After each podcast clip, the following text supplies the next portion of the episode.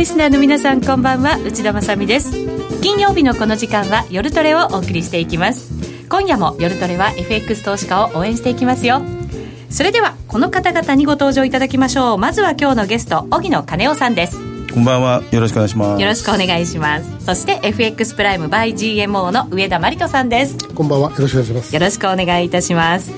今夜はレジェンドお二人とともに私が加わりまして3人でお送りしていきたいと思います。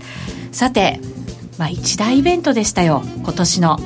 アメリカの中間選挙。なんかお二人にとってはそうでもないなっていう顔今してますけど、まあ、あのねやっぱトランプだからあなもう何が起こってもそれほどこう驚かなくなって前から申し上げてますけど。まあそうですね、えー、選挙の時からそうでしたからね,、まあ、結果として予想通りだったんで予想通りの反応、はい、ということだと思いますけどね、えー、予想通り荻野さんも、うん。時特に驚きもなく、うん、いつも驚かされてたからね。今年はね。ずっとね。本当そうですよね、うん、そんなことが続いてでもそれでもあの日はやっぱり為替ちょっと動きましたよね、うん、為替はもう完全に AI でね CTA 系なんか全部ほとんど AI でセットしてましたからね。それでああいうやっぱり、ね、上行って下行って上行ってっていうああいう激しい、ね、自民党自民党じゃなくて民主党と 共和党のねあの票のあのこう違いがあるじゃないですか、はい、それに売り買いを全部セットしたそこをねずっとライブで見てましたけど本当そのそれによって動きがですよねこうなもう完全に一致と言いますかね、まあ、傾向があれしましたね、ただまあ途中でもう民主党が下院で勝つというのが分かった時からもう落ち着いちゃって、えー。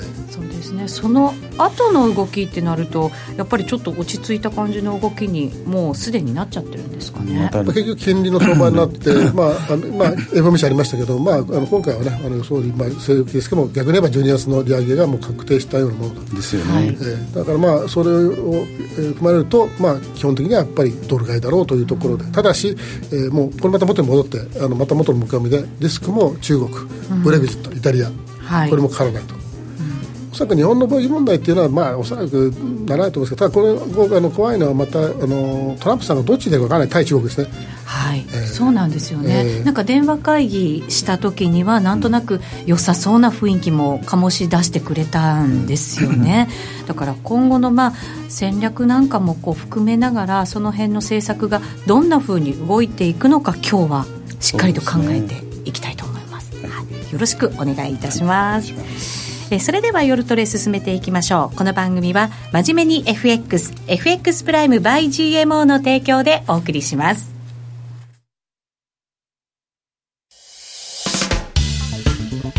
お聞きの放送はラジオ日経です。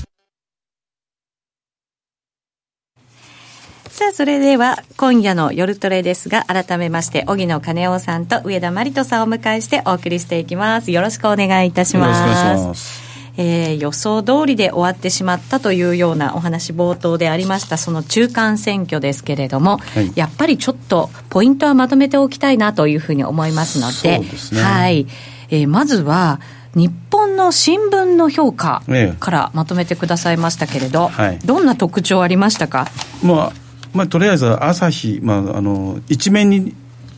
ヘッドラインですね。これやっぱりどれも一面でしょうね、きっとね。そうですね、えー、まあ、朝日が民主化民主、下院奪還と、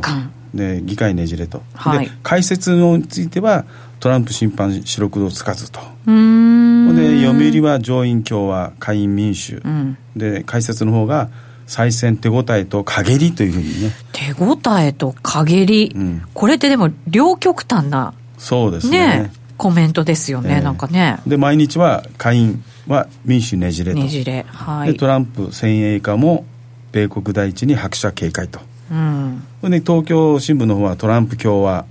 それから下下院敗北と。はい。で、内政運営に民主の壁、対外強硬政策に拍車かと。で全般的に法銀さん、法銀さんで法銀各あ。の本邦各紙のですね、はい、評価は全部みんなねじれにいってるんですよね。確かにでも、あのラジオ日経でもねじれって結構注目してましたし、うん、どこのメディアもねじれっていう言葉使って、えそこをポイントにしてましたよね。ねじれるから、そんだけドルがちょっと調整売り出るんじゃないかとかね、はい、言ってましたよね。そうですね。ただあの、うん、まあ、おそらくオバマさんの時のことを考えてるんだと思いますけれども、決定違うのはやっぱり経済の状況と株価ですよね、うん、この中であの結局あの、株価が一旦その10月崩れましたけど、また元に戻ってきて、はい、でえー、相変わらずまあ経済は、まあ、若干このまだら模様の仕様もありますけど、まあ、好調ですよね、まだまだ。うん、で、えー、利上げもですね、まあ、順調にこなされる中で、えー、金利ももちろん上がってますけども、例えば10年も、えーと、昨日の,、まあ、あの終了がまあ3.24ぐらいですから、はい、まあ、あの大きくそんな上がったわけでもないということでそうですね、3.2固めみたいな感じですかね、ねイメージは。で、一気に3.3といくわけでもないですし、えー、30年の方も3.45のところを見ながらというところなんで、まあ、あの非常にこう理想的な動きをしてるんで、アメリカにとっては。えー、ですから、まああのそういう意味では、決してそのこの選挙の結果だけで、えーまあ、ドルが売られるとか、株価株が実際売られてませんし、だと思うんですよ。でもう一つあの民主党ねじれといってもですね、これからやろうとすることって、トランプさんが、まあ、中間層の減税言ってましたけれども、まあ、減税というのはどこでもそうですけれども、それが対象が何であれですね、なかなかこれ反対しにくいというか、あの反対するとしてれば、その、そのなんて言いますか、財政面で反対してないんですけど、まあ、そういう状況でもないですし、でトランプさんが公約で言った、えー、インフラの投資して、これはまあできてませんよね、はい、でインフラ投資というのはどちらかと言いますと、民主党も前からしてますので、これは反対できないですから、そうですね、大きな政府ですからね。えー、もう超党派でやるということですよ、はっきり言ってましたよね。トランプさんはそこでうまくなんか民主とも手を握ってっていう感じではありますしね。うん、で7日の発言ではっきり言ってましたからね、強調してやっていくというふうにね。はい、えー、だから一つリスクあるとすればですね、中であるとすれば、やっぱりロシアンゲートの問題が片付いてないって、ね、ねあのもう非常にあの記者会見で激高しましたけどね、ああいうところが見ますと、あのやっぱりそこが本当になれば、まあ、段階は全然難しいと思いますけれども、少なくとも、えー、それがテーマになる可能性はないとは言えないんで、それが来れば、ちょっとドルというよりも株も売られますし、ドルも崩れる可能性ありますけど、今はその状況では私はまだないと思います、ね、そうですね、その意味やっぱりね、やっぱり民衆がそういう共和のことに対して反対した場合さ、はい、ね、あの株が起こったりそういうそういうことになった場合は、やっぱり責任取らされるでしょ。逆にね。そうですね、うん、で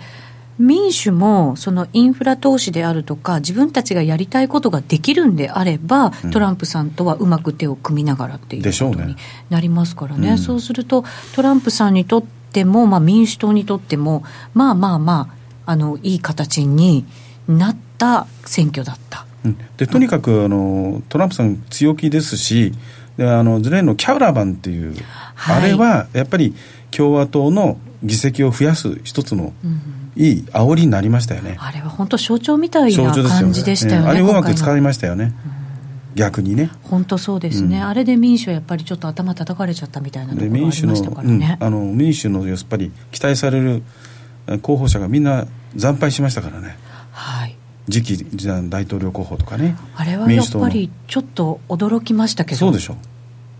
う、ね、ですよね、ね。うん。まあ、キャンペーンを結構集中的にやりましたよね、はいうん、えー、テキサスなんかもそうですけどやっぱり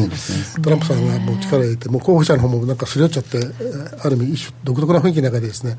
で前回申し上げたかもしれませんけれども、はい、あのやっぱりどちらがその世論調査というよりはですね、やっぱりどちらが投票所に行くかというところで、まあ、特にトランプさんが力を入れた州の知事だとかですね、その上議,、えー、上議選挙ところはもうトランプさんが行ったところは、もうとにかく、まあ、あのみんな投票所に行ったというところで、まあ、そのようなところはやっぱり強かったなと思いますね。そうですね、それだけでも影響力をやっぱり持ってる大統領だっていうことなんですね。まあ、良きつけやすいですね、まあ、ビジネスマンですから柔軟であると思うんですよね。でまあ、民主党から見てもですね、何か起これば次の選挙はもう民主だと、大統領選挙は民主だと思ってますし、はい、で年齢考えても再選はなかなかと思ってってるんで、ここはうまくやっていくということになるかもしれませんね。うんとそうですね。そうすると、まあ、今回の結果で、アメリカの経済がどうこうなるっていうことにはつながりそうにない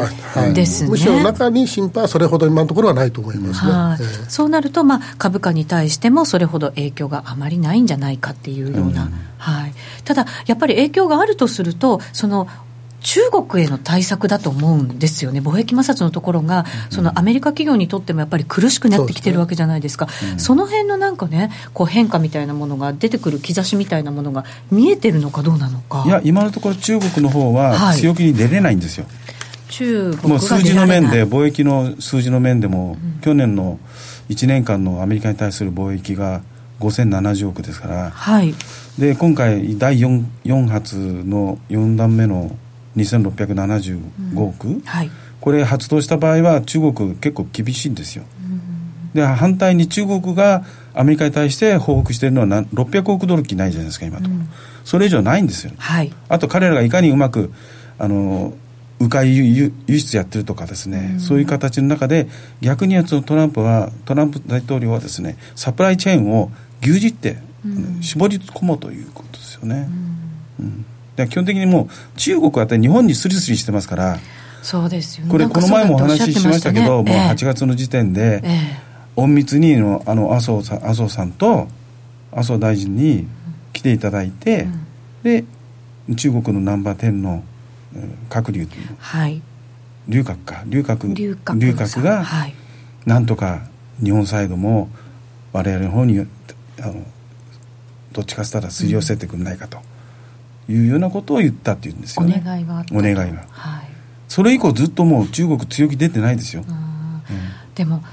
ね、そういう中国の偉い方々ってプライドも高いと思いますからその方々が日本に頼むって言ったらすごいやっぱり大変なことが中国で起きてるっていうふうになんか受け止めちゃうんですよね。うん、まあ中国も必死ですよね。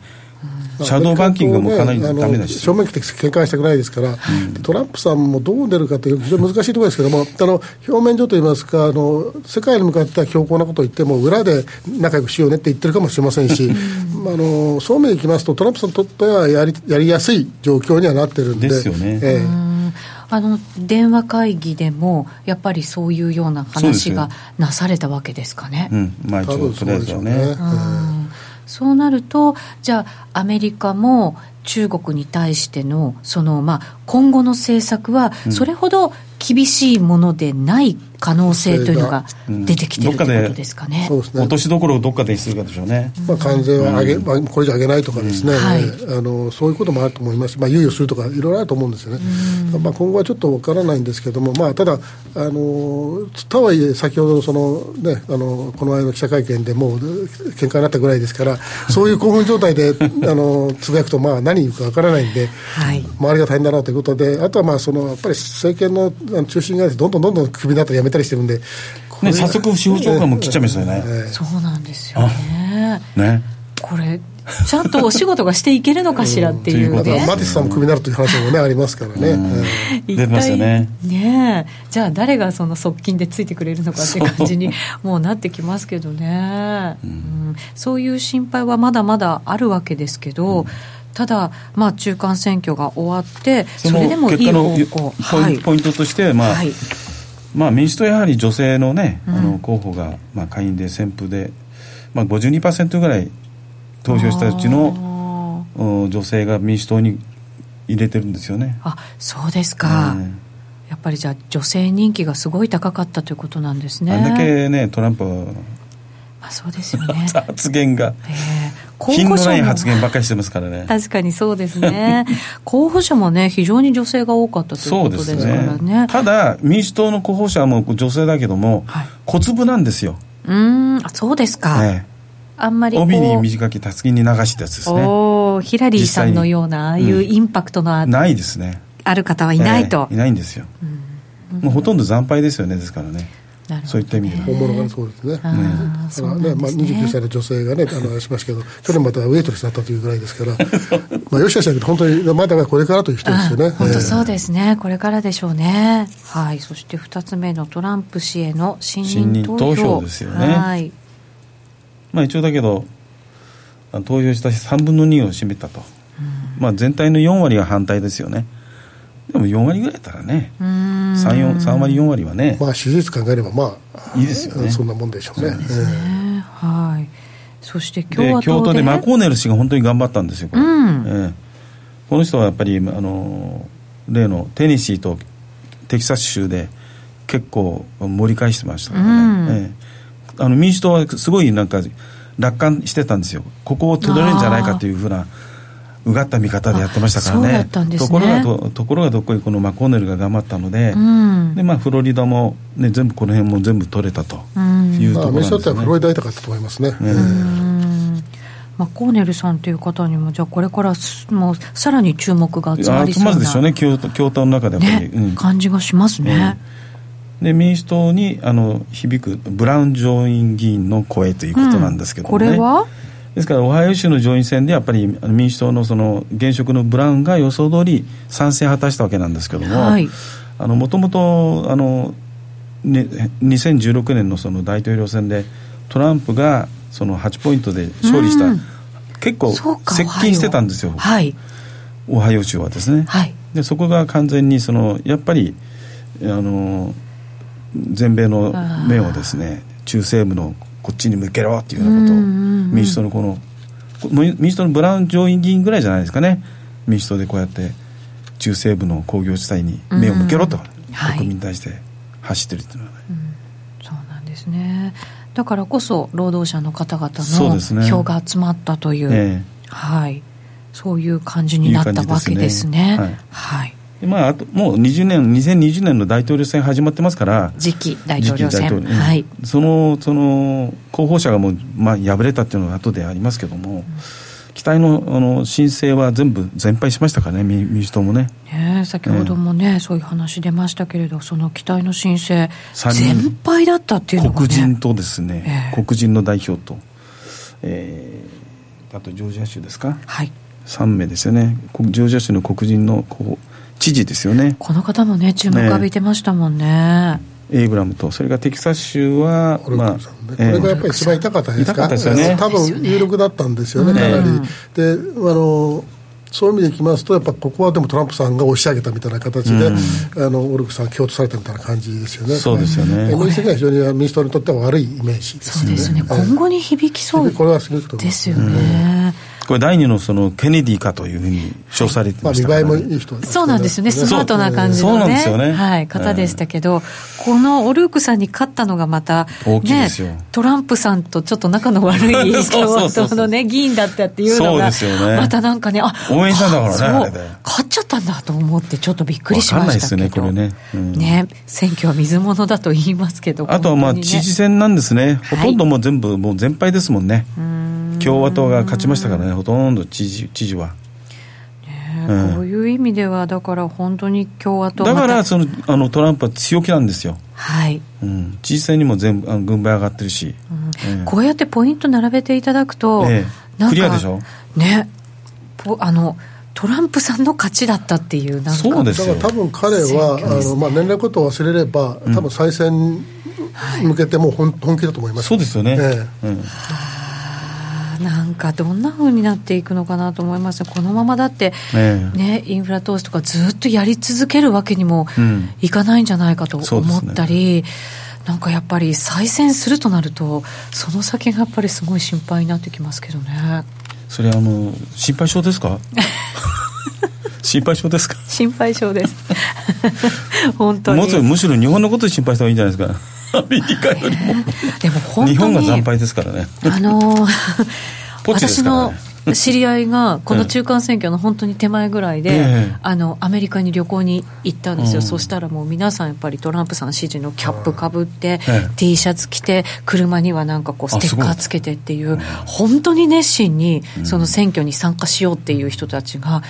多かったって言ってびっくりしたって言ってました。日本じゃやっぱり決してそうならないじゃないですか。あのテレビ見ましたけどやっぱり国側の牧師なんかがツアー組んで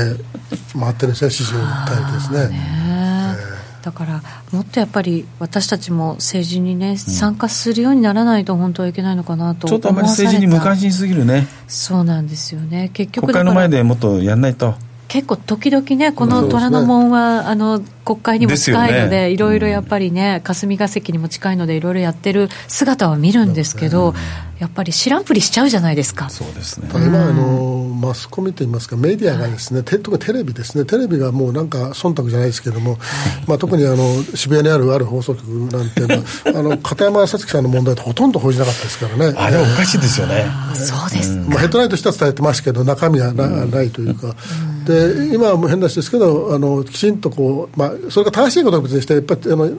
常にメディアっていうのは敵対するって意味じゃなくてやっぱり批判する目を持ってなきゃいけないんで、それができてない週刊誌と有刊誌しかないじゃないですか、うん、そうですね、えー、非常になんかちょっとその辺のところは問題だと思いますけどもね、ただまあ、ね、あの実績のところは認めるべきですけども一方であの危ないところはあれですし今回やっぱり申し訳ないけど今回の組閣はひどいですよね。誰が考えても、そうですね、オリンピックの,、ね、あの大臣もそうですけども、もうひどいですよね。もうね、1か月でいろんなことが噴出してきてね、なんか今までのやっぱり組閣の中で最悪だっていう声が、やっぱりいろんなところからね、上がってますからね。その層がそうなんですよね、荒い方の組閣なんですよね、そうです、組んでないんですよね、米編なんですよね。はい、そういうところにもっとね、私たちもなんか意見しなきゃいけないのかもしれないですね。そうですね。はい。まあでもまあトランプさんが強かったんだなというのが今のポイントではっきりしましたけれども、そうするとじゃあ、今後、この選挙が終わった後、はい、マーケットが注目するのは一体どんなところなのかということですね。はい、まずはアメリカの？アメリカの株価動向ですよね、まずね。株どうなるんですかね、今まで為替って株見ながらやっぱり取引してきたじゃないですか、で、今後、まあ、金利にまた戻っていくんだと思うんですけど、ただやっぱり株価も、これ、目離せないわけですから、離せないですよね。どうなるんでしょうね。ダウとね。うんナスダックとね、ナスダックと S&P と、S&P ね、そうですよ、はい。なダウはどうでもなんですよね。自社株買いすごくずっとやってましたからね、はい、そこはやっぱりね、アメリカ企業のすごいところっていうか、やっぱりあの変調をきたすとしたらハイテク株の方ですから、うん、やっぱり、ね、S&P とかから見ていって、それがおかしくなり始めたらと気をつけなきゃいけないのかなという感じがしますよね、まあ、あのずっと申し上げてますけども、やっぱり利上げ局面にも完全に入ってますから、はい、えー、この中でずっと利上げしながら株価が上がるというのは、まあ、あまりない。ね、むしろ株価は下がっていく、まあ、あれもそれは健全なんですけどね、当たり前の話なんですけども、はい、あのそういうふうにいきますと、ここはそろそろあの、今すぐとは私は思いませんけれども、えー、来年入ったら、その来年のその最初のもし利上げ等々あると思うんですけども、それが、まあ、いつなのかもう前半だ当然の最初のですけど、うん、その時にからちょっと株価は注意してみないといけないかなと思ってます、はい、それはやっぱりこう金利の水準が上げていい水準にも近づいてきていて、それがやっぱり株価にも経済にも、やっぱりこう、効いてくるそうですね。ところだっていうことです、ね、ただ今見たような感じですとね、あのまあ、本当にあのさっき申した3.24とかね、10年もので、なかなかこう、ね、ジャンプアップしないんですよ、まあ、パンパンパンと下がって、どんと飛んで、また止まってて、これこういう形であればですね、うん、まあ、あの正直言って、非常にこう心地がいいんで、当然、こなしながらいきますよね、だから株価の方も多分心地よく感じてるんで、あまり調整を、こめて調整を、あるわけ結局、まあ、結果あるんですけど、調整だったなと言えるような感じですよね。そうですね、だから株価もじゃあ、もう金利見ながらっていうような状態にまた戻るっていう感じですかね。まあ、あの一番根底にあるのは、じゃあ、えー、株、アメリカ株、米国売りました、じゃあ何買うのと。ドル売りました、何買うの？と。で、まあ、多分あのあとここにありますけど、イタリアの問題ありの、はい、ね、それでブレグジットありので、えー、受け取ったらポンド、それから、ね、あのユーロがなかなか、ヨーロッパはね、再三再三言いますけど、円は、まあ、何の魅力もないですからね、はい、ももはやもう金利のない通貨っていうのは、本当に魅力ないと思いますよ、そうですね、えー、そうなんですよね。だからって新興国はどうなのっていうね、感じになりますからね。やっぱドルに行くしかないんですよ、ね、結局ドルへ、そしてアメリカの国債へっていう。まあ、ある意味、その本人が意識してるのかもしれないけど、こういう中国の問題とか、ぐちゃぐちゃあのトランプさんがこう問題を起こしてる中で調整が入るんで、非常に心地よくドルを買ってられるかなというでもそういうのは大体一時的ですよね、今のところね。あそうです突発的に出るやつはね。だから、トランプさんが何かするのがいいガス抜きになってるっていう感じなんですかね。それも分かっててやってるんだとしたら本当にすごいですけど、まあねもうどっちか分かんなくなってきました、えー、私も。ただ結果としてもあのなんかタイミング的にもそのタイミングとはその時間軸としてもそれからまああのいろんなそのテーマが出てる時の感じますと本当に実際ガソリンになってますからね、うんえー、そうなんですよね、まあ、でもアメリカのその10年もの国債の金利そんなにぐんぐん上がっていく状況では今決してない、うん、っていうことなんですね、依然としてまだあのヘッジファンド50万50万超、はい、えショートですから、米債ショートでもう2.35からずっと上がってって、まあ、2.90、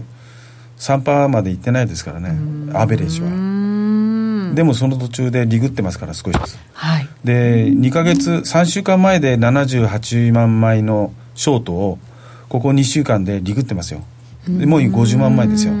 だ20万、28万枚ぐらいはリグってますから、はい、そういった意味では、その、債券の方がクリアですね、見方が。あと、だからデュレーションを短くしてトレーディングするかですね。で、長期のやつは、あの、どっちかしたら金利差が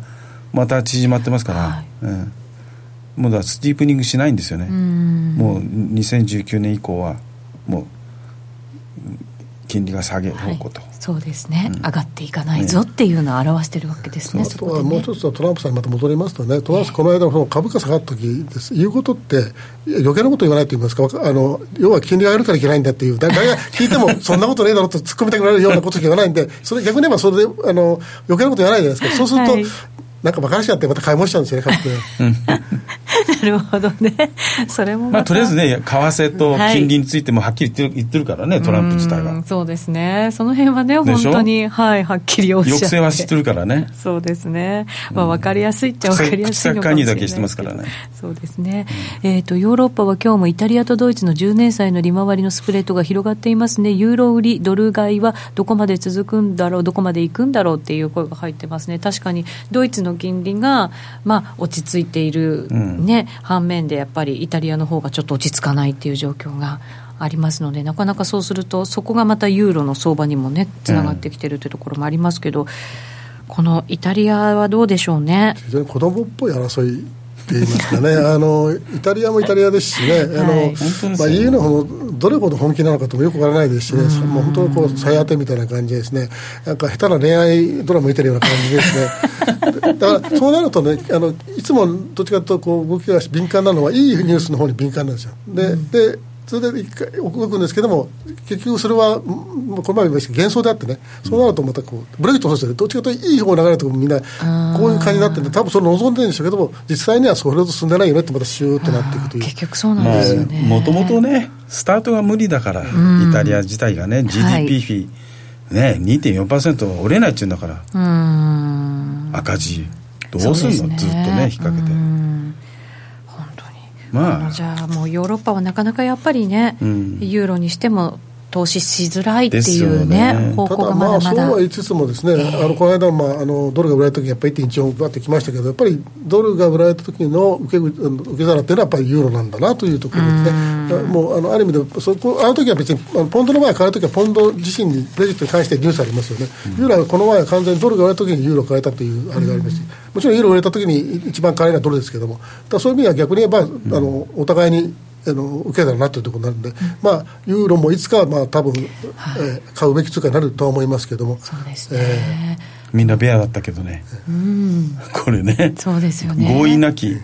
ね、はい。合意なきって言ってましたよ、本当に、離脱。これでこれで次はですからね、はい、EU との合意に向けたポイントということで、そうなんですよね、うん、ブレグジットにね、はい、えー、メイさんもかわいそうですね。孤立無縁の思想ですよね。本当に。昔の高橋克実じゃないけど。っていうかねまだまだメイさんがね首相をやってるっていうことがそう瞑想してますよね。そう本当に瞑想。そう瞑想しながらもでもね、ええ、やってらっしゃるじゃないですか。タフですよ彼女は。本当そうです。メンタル強いなと思います。ちょっとねなんかサッチャーにちょっとダブるようなとこあるね。あメンタルはそこまでいろいろね、強くなってくださると、また見方変わってくるんでしょうけど、うん、強いですよ、あんだけしっかり。メンタルはね。うん、ただ、言っちゃったもんしょうがないっつってね、言っちゃっちゃったから、国民にかけちゃって、これ投票にね。どうなんですかね、本当にこれ、合意になっていくんですか？いやこれは分からんですよ、われわれ分からんですよ、これは。本当に分からんですよね。ねだってヨーロッパの連中って分からないんだから、われわれ分かるわけないでしょ。そういうなんか情報入ってないですか？いや、その辺は情報しようと思っても、なかなか情報入ってこないですよ。入ってこない難しい、彼ら自身も難しいって言ってますもん。ああもうじゃあイギリス人自体が。おそらく本音を今みんな言ったらもうブレグジットなしにしようっていうのは多分本当はもううやむやにしたいでしょきっと。そうそうそうそうだと思いますナチス的にね。もうそれがもうできないから、ええ。どうしようもないからもうこういう状況に陥るわけですね、ええ。だからイギリスの閣内の意見としてこれなんですよ。やっぱり離脱離脱便までは EU と将来のうん通商関係が決まらない場合は安全策として、英国が関税同盟にとどまる期間については決定権を持つ仕組みを要求するというかですね。だけど野党は、労働党はもう反対し、少数限定だろうなと。うん立場厳しいですよ、やっぱり。で一番問題はやっぱりアイルランドなんですよ。あの国境。ねあれがどうにもならないんですよね。そうねだから全然お互いにどうするの？そのエンティあのエンティティをね。はい。どっちにするのか。いやー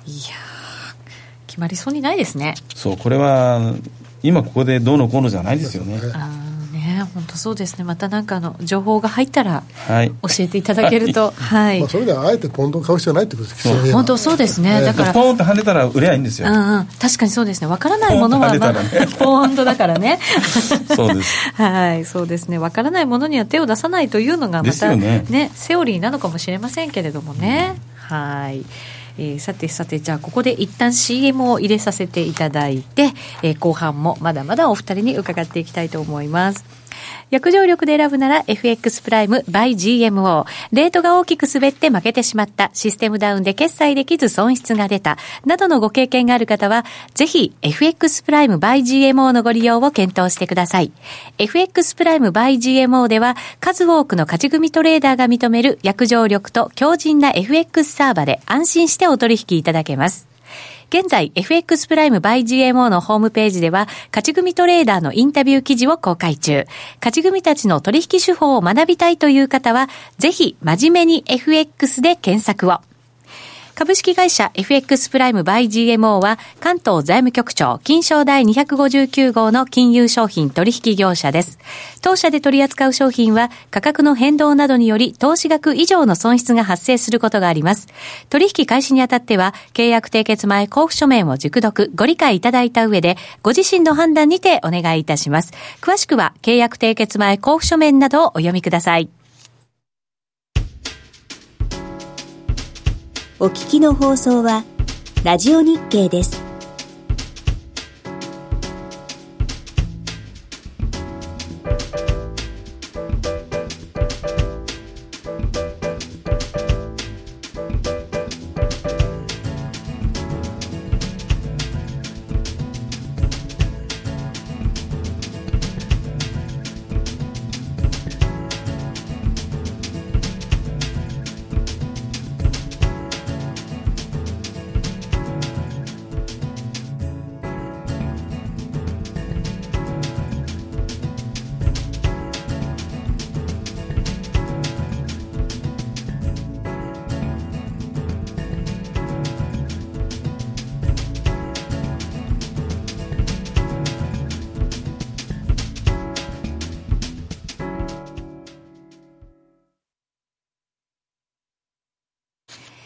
て、今晩の夜トレは、荻野さんと上田さんにお話伺っています。引き続きよろしくお願いいたします。えー、さてさて、荻野節みたいないろんな声が、ツイッターにはたくさん入っていますけれど、はい。えー、ここからはどうしましょう。アメリカの雇用統計ですか？こういう時もう忘れてますよね、もうねまあ一応だけどおさらいという意味で はい、押さえておきましょう。ええとりあえずあの雇用統計もうこれで一発見ればね状況が分かりますし、はい。まあいかにその平均時給もそうなんですよね。ねええなんとか上がってきて。上がってきてますよね。うんそうなんですよ、ええ。この辺はだからプラスですよね。そうですよね。随分ね、アメリカ経済にとっても。ええ。まあ、それうんとこの間、労働参加率がポイント上がった上でのその、ね、そうですよね。維持ですからね、はい。えー中身も良くなってるわけですよ、もうそうね。活躍をと言っていいと思いますよ、ね強いですよね、もう本ね。当ずっと強い状況続いてましたけど、ええ。さらにやっぱり強くなって、こ失業率だってそ3.7%ですうもんね。なんですよ。3.7%ですよ。ね。ええ本ね、賃金もね、まあ、なのかの言いながら、あのコンセンサスと同じだったということで、ちょっとがっかりしたしまいで、コンセンサスと同じっていうのはね、まあ、強いってことですよね、そうですね、うん、ただやっぱりアメリカ企業が、その雇用するのにやっぱりお金がかかるっていう、その人件費の上昇がすごくコストになっていて、その辺はやっぱりちょっときつくなってるみたいですけどね。ね。ただまあ、それがある意味、それこそインフレなんですよね、うん、健全な姿なんですよね。そうだと思います。日本の場合は、ね、景気がいいいいと言いながら、あのコスト上がってませんからね、あの、ね、株所得が下がってますからね、どうなんですよね。まあ、誰が悪いとかいうのまたここで言うと大変なことになりますが言いませんけども、あの非常にだそこの辺のところが違いますよね。はい。そうですねコストというとね、原油高がやっぱり一つ大きな影響がありましたけど、今回、そのね、イランの原油のところも、日本はまあ除外ということなので、ちょっと一安心で原油がまた動いたりはしましたけど。まあ、あれも本当にあの別に日本のことを、このままですけど、日本のことを別に気しめたわけじゃないんで、うん、あのあれで本当に一気にあの月給価格がガンガン上がってですね、国内アメリカ国内の物価が上がるということもね、ありますから、それをちょっと緩和するために他国にしたということだと思うんですよね。そうなんですよ、ね、やっぱりトランプさん賢いかもしれませんね。そうです、ね、やっぱりビジネスマンですね。ねでやっぱりでも、ね、日本のためじゃないとは言いつつ、日本のためにもなって、まあ、くれてはいるので、ね、そうなるとちょっと認めざるを得ないのかなと思うところもなんかね。そこまではその交渉したっていうのは言い方してますよ。手柄な感じですか？手柄ってね。そうですか。困ったもんですよ、まあ、日本の貿易問題についても、トランプさんはあの口ではいろいろ言ってますけども、対中中国の問題が解決がおかしいですけども、うん、引きずった間は当然のことながら、日本の力も必要ですから、そうですね。だからそんな強行出ることないと思います。ね。本当そうですね。はい。さあそしてコメントには、えー、あ昨日 FOMC だったんですよねっていうようなコメントもありまして、あまり注目されていなかった FOMC でして、そうですね。まあ、一応の FOMC の声明文ではね、はい、もうあの少しずつ金利を上げていくというところだけども、うんはい、それは今までと変わらず、変わらないですもんね。ですよね。まあ一応デュアルマンデートを重視するっていうことなんですよね。うん、うんまあ、達成しているという認識ですよね。ううですよね。本当そうです。ただ昨日このえーと、声明文発表された後ぐらいですかね、ドル買い結構強まって、ねえー、あれは一体何だったのかなと思ったんですけど。特に本当にサプライズもなければですね、うん、ただまあ逆のサプライズがあるかもしれないと手を出さなかった人が、うん、やっぱり予想予想予想予想通りということで、はい、もうこれで12月の利上げ、ね、さらにあのマーケットになりますと、もっと織り込み方がちょっと上がってるんですよね、えー、3点、まあ、あのコンマ以下のところで上がってるんで、0.15に上がってるんで、まあ、そういう意味では、えー、とやっぱり安心したというところで、でえー、あのその割にはまあ現実の株あの金利がさほどジャンプアップしないというところで、はい、先ほどの話に戻りますけれども、株価も下がらない、だからドル買いましょうという。本当にいいところにね。ね物価もコアインフレと両方ね、はいなかなかしっかりした確認、ね、2%を確認したっていう感じじゃ,、じゃないですか。うん、本当そうですね、うん、じゃあ声明文の中には特にすごく強くなった部分とかそういうことでは決してなかったんです、ね、改めて確認エンドースした感じですよね。12月のね。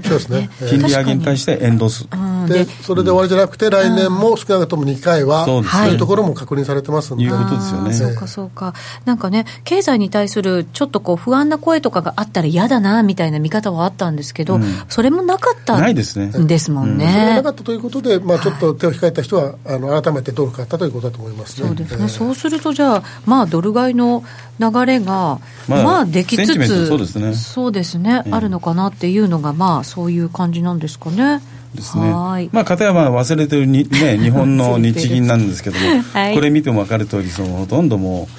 う、ね、実績とその概算予想なんですけども、はい、日本の長期保有、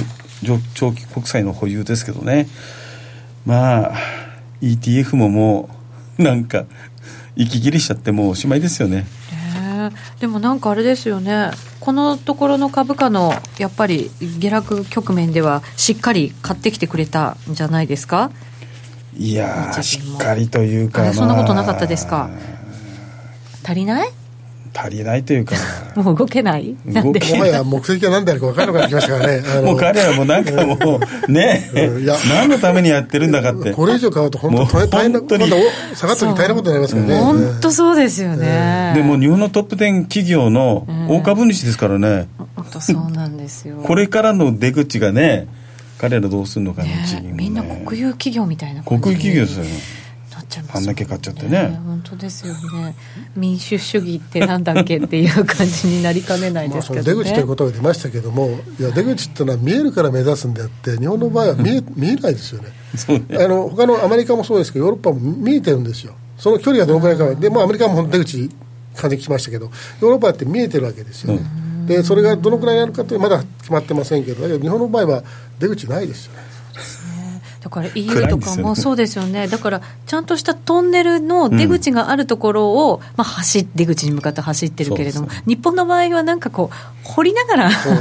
なかなか進まないっていう。また硬かったって、ちょっと休んでという、でもなんかやってるふりをしなきゃいけないなというところで、いろいろやってるというところふりなんですね。これ、次のあのページに、はい、日銀の ETF による日本株買い買い越しのあの累計、これ日本、日銀のあれなんですけども。はいこれ見てもね面白いでしょ？ね。でしょ？こんなにねたくさんお持ちで。そうなんですよ。はい。でもまああの外人は儲かってますよね。外国人投資家はやっぱりあのガー売ってきましてでまた今回また買い越しに転じてきてますからね、う。ん、10月の末は。そうなんですよね。はいまあ、でも外国人投資家が買ってこないと結局日本株は上がらないです上がらないし、うん、売ってきちゃったらもう全然支えられないっていうね、ことが本当に明らかになったなと思いますけど、まあ、出てくるのはクジラぐらいですからね。そうですね、ね、どうなんでしょうね、外国人投資家、これからこう買いに動いてくれるんですか、年末に向けて、どういうもんなんですかね。あんまりもうそういう方向ないですよ、えー、日本に対する魅力ないもん。だから買うのは理由がいりますよね、今期はね、だからまあ、今、あえて言うならば、今度は業績しかないんですけども、はい、まあ、例えば日本大的な産業、それこそ自動車なんてのはど、どこも現役予想ですよね、今度そうですよね。で、まあ、いろんなところでその、新しいそのなんて言いますかね、ブロックチェーンとかいろいろ出てますけど、日本ってまだそこ部分で遅れてる人も遅れてるわけですよね。新しい産業が日本から生まれてるってわけじゃないですよね。す。べ、て後追いになってますんで。だから割安みたいなのじゃなかなかやっぱり買ってきてくれないんですかね。そうですね。そうか買う時は割高だって買ってくるわけですもんね。そうですね。うん、買うべき時は。買うべきそうですね。常にパー見てますからね。ああ見てますか。まあ、あのグローバルにです、ね、株価ってこのこの何ヶ月じゃなくてもうちょっと長いタイムで見れば、明らかにトレンド上なんですよね、うん、そそこで割安なんていう概念で買うはずはないんですよねさらに伸びるという今安いのはやっぱりもうずっとだめだろうということになってしまうんですよね、うんまあ去年の暮れにはね3万円なんて言ってたんだけどねどっかがねどっかの某証券がねもう大口叩いてたんだけどどうしたんで静かになっちゃいましたね。10万円という声もね昔は同じ口からあっただけ ありました。ですよね、えー、今もう2万5000円いくのはどうするかなって感じですです、ね、今今2万2500円を抜けていくのが厳しいんです今結構なんかだからマーケット関係者予想出した方は下方修正しているのか。みんな謝れと、ね、でも結構知らんぷりしている方もね。ずうずしくね。だからそのこのセンティメントった2万3000円超えるのにものすごい時間かかったじゃないですか、うん、この間ガーンと超えたって見えてですね。2万3000円超えて。まあってところが下にその業績が簡単に抜けましたからね。そうなんですよ。ね。だからやっぱりね圧力もまだまだね、えーそうですまあ、それにやっぱりこの参加者の歪みですからね、ちょっとこれで、まあ、あのあのここちょっと本題外れますけども、よく、まあ、テクニカルなんか、まあ、チャート見ますよね、あの日本株なんてチャート役に立たないですよね、そ 何かというと、その参加者に歪みですよね、これは歪みというのはこういうふうに。はい。この人たちが ETF 買ってたことも歪みで作ってるんですよ、ね、大口の大口がいますからね、だから為替ってやっぱりねその参加者が非常にその多くてしかもフェアな立場で入るからこそチャートが成り立つんですね、はい、だからそういう人たちが何が一番見てるかということを見ればあの少なくとも負けない取引ができるわけですよね、うん、はい、それをまさしくこう示しているのは今回の株と為替の違いだと思いますね、うんそういう意味ではちょっと為替で勝負していきたいなっていう気持ちもねありますけどそのあたりちょっとありますからね。ね。そうなんですよ。はい。頑張って稼がないとね。いけないですから。次はね、はい、あれですね。あのニューヨークのダウと日経平均ドル円とこれちょっと動き比べてくれてるんですね。でも大体これ同じ？同じです、ね、相関ですね、相関、ね、相関ですね、じゃなくて、相関関係ですね。相関関係です。スタッフ笑ってますよ、目の前で。はい、むせてますけど。はい。これ見ると、あの、分かるように、そのダウの方が上に力強いですよね。そうなんですね。あの、下がったところがやっぱり下がるのがきつかったですよね、日経平均がね。だって、世界の中で日経平均一番やっぱり指数、主要の中では一番下がりましたからね、この下落でね。だからなかなか立て直すのも大変っていう。このドレマだあのアップタトネルのあの、ね、アップチャンネルですよね。だからまあ、ね、その割にはやっぱ出遅れてますから、うん、本当にいろんな不安材料がなくなれば、ひょっとしたら、もう少しという、まあ、ただ、なくなればという前提がちょっとあの話するのが馬鹿げてまして、なくならないですよね、これはもうトランプさんが大統領の限り、あの中国の問題というか、貿易問題はなくなりませんよね、それから移民の問題もなくならないですからね。そうですね、もうこれだって、もう4月からやるんじゃないですか、おかしいでしょ。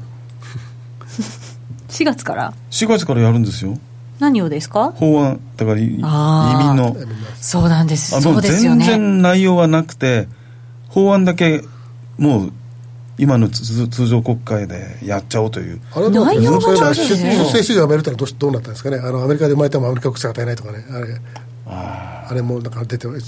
てましたよね、うん、とにかくね、強引ですよ。そうですね、強引、強腕。そう。ね。民意がちっとも言ってないんですよ、うん、うん、まあやってる人がやってる人ですから、ね、まあそうですね。はい。でもまあドル円はこれまだ上昇トレンドっていうことですよね、この中でね。一気に上がるってわけじゃないですもんね。じわりじわりじわり。じわりじわりですよ、まあこんだけかけてまだ110前進ですね、あほふ前進、うん、牛歩みたいな、そうそう、ね、感じですよね。ただまあスタンスとしてやっぱりねあのおしめ買いですよね本当そうですね、うん、だから今回なんてちょっといいおしめになってくれたのかもしれなかったですね。気持ちね、はい、ただ今日はな113円の5枚からしっかりと買い入ってますよ。法銀さんから。そうですか。あの実需が。実需？私もちょろっと買ってみたんですけど、やっぱなかなかちょっと上にも重かったので、一、うん、回手締まっちゃったんですけど、今またでも、こちょこちょと。そうですね、こちょこちょと、うん、あの、ね、だから私はおしめ買いということは、それ嫌いなんですよね、だっておしめ買いつまりおしまいとか下がると思ってるんだと売ればいい話であって、まあ、そこまでそうなんですよね。あの買い点買い替えてるんですよ。だから全部買う必要ないんでとにかく買いをもし離さないということですね。10のうち1でも2でも持って回転させる、はい、それで、えーと、もうもちろん全部売るのもいいんですよ。でまたでも下がったらあの買えるだけのでも上がっても買えるだけの、要するにそういうものがどれだけのトレンドと考えるならば自分がですね、まあ、あの売りから入っちゃ絶対ダメです。買いから入って必ずどんなレベルでも。はい。でそれ持ったままじゃなくて利確もしながらなんですよね。でもコストだってあのどんどん低くなるじゃないですか、ね、そうですよね。利確していけば。そうですよね。利確してまた買買い足してみたいな。だめと思ったらその今日言った損切りかどうかけど切るのもそれは正しい。だけど、うん、だからといってそこの時点で売りで入っちゃうもダメなんです。それも買えなくなっちゃうんです、うん、本当に。なるほどそうですね。とにかく残していくってことよね完全に。ああ、うん、えっと全部売らないで。だったらいいんですけど、うん、全部売らないでえっと玉は残しておくみたいな感じですか、ね、まあ、残しつつ、まあ、メンメンタル強い人は別にあの消してもいいですけど全部。なかなか人間ね一番あの売っちゃうとね、今度顔、位置が分からなくなる。そうそうなんですよ、はい、なんかね、一回手締まっちゃうと、なかなかやっぱり、入り込ない。そうなんです、だからね、だから入ろうちゃんときちっと考えて、どこで入ろうかで、はい。わかりました。はい、よくね、高値図鑑とか言いますけども、でもそれはね、あの結果としてわからないんですよね、だから、あの今日の高値が明日の安値かもしれませんから、とにかくあのもし自分が、いや、トレンドこれ無視して、今ドル、ドル下げあっても別ですけど、はい、ドルが上昇トレンドを考えるなら、必ず買い替えてるんですそうですね、頭の中にね、やっぱりチャート、中長期の頭、隅に置いとかなきゃいけない。はいそうですね。手前はこの、ね、トレーディング。うん、今、内田さん、上値重いとおっしゃったんですけど、はい、確かにこう見てるとそう見えるんですけど、じゃあ、多分売った人はですね、なかなか下がらないとそうなんですよね、多分そうだと思います、えー、はい。だからやっぱり、これ、113円、今、93銭、94銭ぐらいになってきたので、うん、まあ、ぐっと今もまた上がってきましたから、そのまま持っとけばね、そうですね。っていう感じになってきましたからね。これやっぱり次は今度はドル円のトレンドなんですけど、はい。綺麗に本当に下のサポートラインが、うん、いいでしょ、これ。これね、先週もね、いいでしょって見せてくださって、えー、さらに上にぐっていってますもんね。そうですよね。だからこれ本当にまだまだえーと、上に行く、この10月4日につけた114円50銭台のものを今、目指していて。抜けてくる感じですかね、そろそろね。そうですね。うん。まあ、先日の113円のですね、まあ、あの、3839あたりがですね、非常にその、あの、レジスなってのはそう抜けてますからね。はい。で、それ以来、その、そこさ、あの、下回ってませんから。はい。そうなんですよね。えー、これじゃあ、しっかりドル円は、えーと、ロングのポジションを持っていかなきゃいけないなっていうね、ねうん、そんな感じになりますかね。もう111円台なんてないんですかね、どうなんでしょうね。111円台はもうみんな買いに来ますよ。ね。えー、もうそれこそ近いタームではないでしょうね。うん、そうか、そうするとやっぱり、ちょっとこう、今でも買っていかなきゃいけない感じの雰囲気になるんですかね、そうするとね。うねうん。おしめなかなか待たずにっていう感じの相場なのかもしれません。はい。さて、じゃあ、来、えっと、年内のイベント、いきますか？イベントは、あのあんまり？最後のページについてますよ、荻野さん。最後のページに、年内のイベント？年内のイベントっていうか、まあ、うん、来週。来週水曜日14日。GDP も確かないな。これ14日って、うん、中国の経済統計も結構出る日ですよね、確か。大体僕は中国無視してますからね。中国の数字はみんな、ね、中国の数字は、なめなめですから、これもはっきり言ってましたからね、ある交換がきちっと。そうか、でもなんか、やっぱりちょっと予想に届かないとかになると、あ今、厳しいですよ、ね、そうなんですよ、うん、景気減速ですよ、はっきり言って、今日も数字出てましたけど。あね、うん、だから、やっぱりその辺には神経質にはなりそうですけどね。元は結構、あの昨日から0.24%安くなったんですよ、かなり。元、ええ、今日下がってたんですか？元安ですよ。これ、そろそろだってでも、元だって、そんな安くしたくないじゃないですか。いやだけど、マーケットの反応で上がっちゃったんですよね。上がっちゃったって、ドルが上がっちゃったってこと、うん、ドル全般的に上がってますから、そうなんですよね、うん、まあ、そうすると、どうなんですか、元元だって、だって支えるでしょ？まあ、まずは口先で、口先で自分たちが操作してるわけじゃないという意味を込めて、原高の方に 誘導はすると思いますけどね、でまあ、微妙なレートをあの決めるときに、原高にすると思いますけどね。まあ、なんだって、ヘッジファンドはね、結構オプション、この前、バーンと買って、ドルコール上のね、うまくいったでしょ、なな7まで乗っけたでしょ？はい、でね、李克強が、ね、為替政策ではやらないよと。はいおっしゃいました。急にみんなギリギリって入ってんだけど。それもう一回買ってる発言で、うん、うんそうなんですね。これどうはっきり言ってますからね、うん。まあ、中国もそうなんですけれどあのドルがやっぱり高くなるイコール新興国通貨がやっぱり、こうお金が流出して安くなってしまうっていう状況がまたこれ改めて来たりしませんか、うん、ありますねそれは、まあね、金利が上がる限りね。ね大リスクがあるかとは思えないですけどしかもお金が入っていかない中で出る方ばっかりですからたとえその、えー、なんて言いますかね一気に出なくとも最終的にはかなり問題だと思いますね。そうですよね。新興国のだからそれが経済にやっぱりこう打撃を与えちゃいますよね。うん、だからその一気じゃなかったとしても。そうですね。まあ IMF なんかも完全にもう世界経済のスローダウンに関してこの間も発表してくれますしね、新興国特にね。そうですね、うん、そうすると、一段とアメリカの独り勝ちみたいな状況が、ここから強まってくる可能性がありますね。もうなんて言いますか、本当にその他のメンバーといいますかね、うん、一緒に走ってる人たちがもうよたよたしてますからね、えー、確かに。本当そうですね。もうだからヘッジファンドのその辺の見方はうまくポジポジションを取ってやってるんじゃないですかね、これから。あのただもう今月でもう、えー、あの多くのアメリカのヘッジファンドは決算ですから。もうそうですよね、えー、でもう4連休あ3連休前か、はい、3連休前なんで昨日今日と、うん、はい、っていうか今週来週月曜日が、はい、バレンあのベテランデズでしょ、うん、そうですね。そういうのポジションの処理もあるしで来月来週入ったら感謝祭でしょ？そうそう。もうもう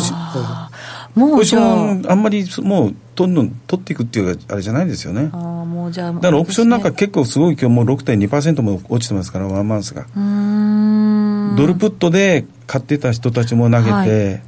投げて。買った人もやめて、うん、もう下がってばっかりいますよ。ボラティリティが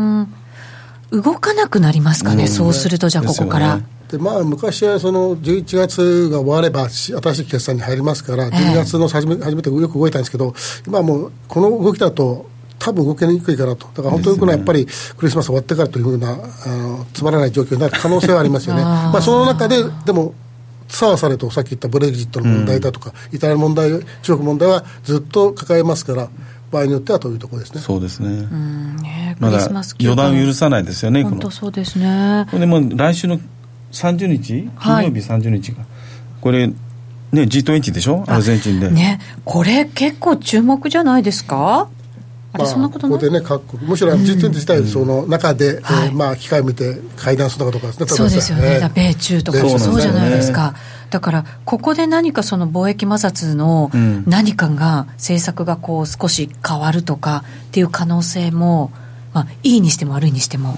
ある可能性はありますよね、ただ、まあ多分その前にですね、決着、決着とは言いませんけど、ある程度のその妥協点があった上でのやっぱり会談になると思うんですよね、うん、それがなければ会談には至らないと思う、まあそうでしょうね、もちろん自分方も地なしするでしょうし、えー、え。ー、最後はもう非常に多分会談するとしたら、非常にこう前向きな感じで終わらせるんじゃないでしょうかね。えー、まあ、トランプさんも会っちゃうと結構いい結果出したりするタイプのねね、えー、方じゃないですか。恫喝しといて はい。ね。だからなんかこう一歩あら？みたいなこう感じになりますけど、ね、そうなんですよね。だからまあ会うことでプラスになるんであれば、うん、また来年に向けてはちょっとなんか期待ししたいなと。そこのすべてがねあのゼロになるってことはきっとないんでしょうけど少し手が緩むぐらいでもマーケットは交換したりとかするじゃないですか。ですね。ねだから。あとだから12月の19日か、うん、FMC ね。ああそうですね。ここはね、うん、上げてくるのがほぼもうマーケットは織り込んでると。来てますしね。そうですね。ともあと来年ももうちょっとよく見えてくる感じですかね、そう、ね。はい、いう感じですかねこれね。ねえ、うん、これが出ちゃうとなんかもう年終わりっていう感じですかね。28日が今年大納会です大納会ですね。そこからお休み長くなります。あなただけです。あなたもう集中2人で集中ですね。そうですね。でも為替見ちゃいますよやっぱり。動いてればね。ね、そうなんです。遊んでても、ね、なんか本当に好きでトレーディング好きみたいですねやっぱりね。トレード大好きです今日も何回もやってますけどね、今日いや今日はうまくいかなかったです。やっぱりなんか動きが、うん、まあ、そういう時はありますよ、ね、しょっちゅう上昇なんとかって言いますけど上昇なんてできないですから、ね、なんかね中間選挙終わったらもうちょっとしっかり方向感出てくれるかなと思ったんですよ。方向感が出ないですよだから意外に出なくて、うん、だからなんかそのつもりでなんかこう、はい、うん、期待しすぎちゃってるんですよね、相場に。まあ、だから唯一残ってる方向感はドル高ということです。ドル高ですね。ドル上昇ですね。まあ、ドル高というとちょっとあのありますけど、まあ、ドル上昇トレンドは変わってないということです、じわじわであっても、ドル高っていう、ね、だから要するに、ファーミッシュトーンが残るっていうだけですよね。だからもう結局、ここからじわじわドルを買いつつ、年末を迎えていくっていう戦略が一番なのかもしれないですね、まあ、あのある程度、ドル円だけで縛られないですね、はい、何を対してドルを買うかということを考えつつ、だから分散するのも構わないです、ドル円10買うんじゃなくて、ドル円を3で。ね、あのユーロドルでユーロ売ってあと新興国とかそうですね。新興国ですね、えーまあ、あのいろいろそれはあると思うんですけどもあの頭の中にはドル買いということを常にその明かりを灯した方がいいとは思いますね。そうですね。なんか今日のドル円の動き見ててもなんか今だけでもあそのままドルロング持っとけばよかったってなんかね。たらればダメですよ。そうですね。またちょっと頑張りますよ今晩。この後も。番組終わった後も。あでもまあ週末だからな。ちょっと今日おとなしくしてるかなポジも週末になっちゃうよそんなこと言っちゃった、ね、そうです週末はないけど世紀末だって世紀末世紀末困ったもんですよはいねえ。えー、前回の予想が結構当たったので皆さんなんかこう注目しながら見てくださったという方が多かったですね。はい。次回もあの楽しみに待っておりますのでぜひお二方またよろしくお願いいたします、はい前回は延長戦やりましたけど今日相場の見通しも入っちゃいましたから延長戦はなしで大丈夫ですかね。はい。皆さんゆっくりあの秋の夜長をお過ごしいただきたいと思います。はい。皆さんとはそろそろお別れとなります。また来週お目にかかります。この番組は真面目に FXFX プライム by GMO の提供でお送りしました。ありがとうございました、はい、ありがとうございました。さようなら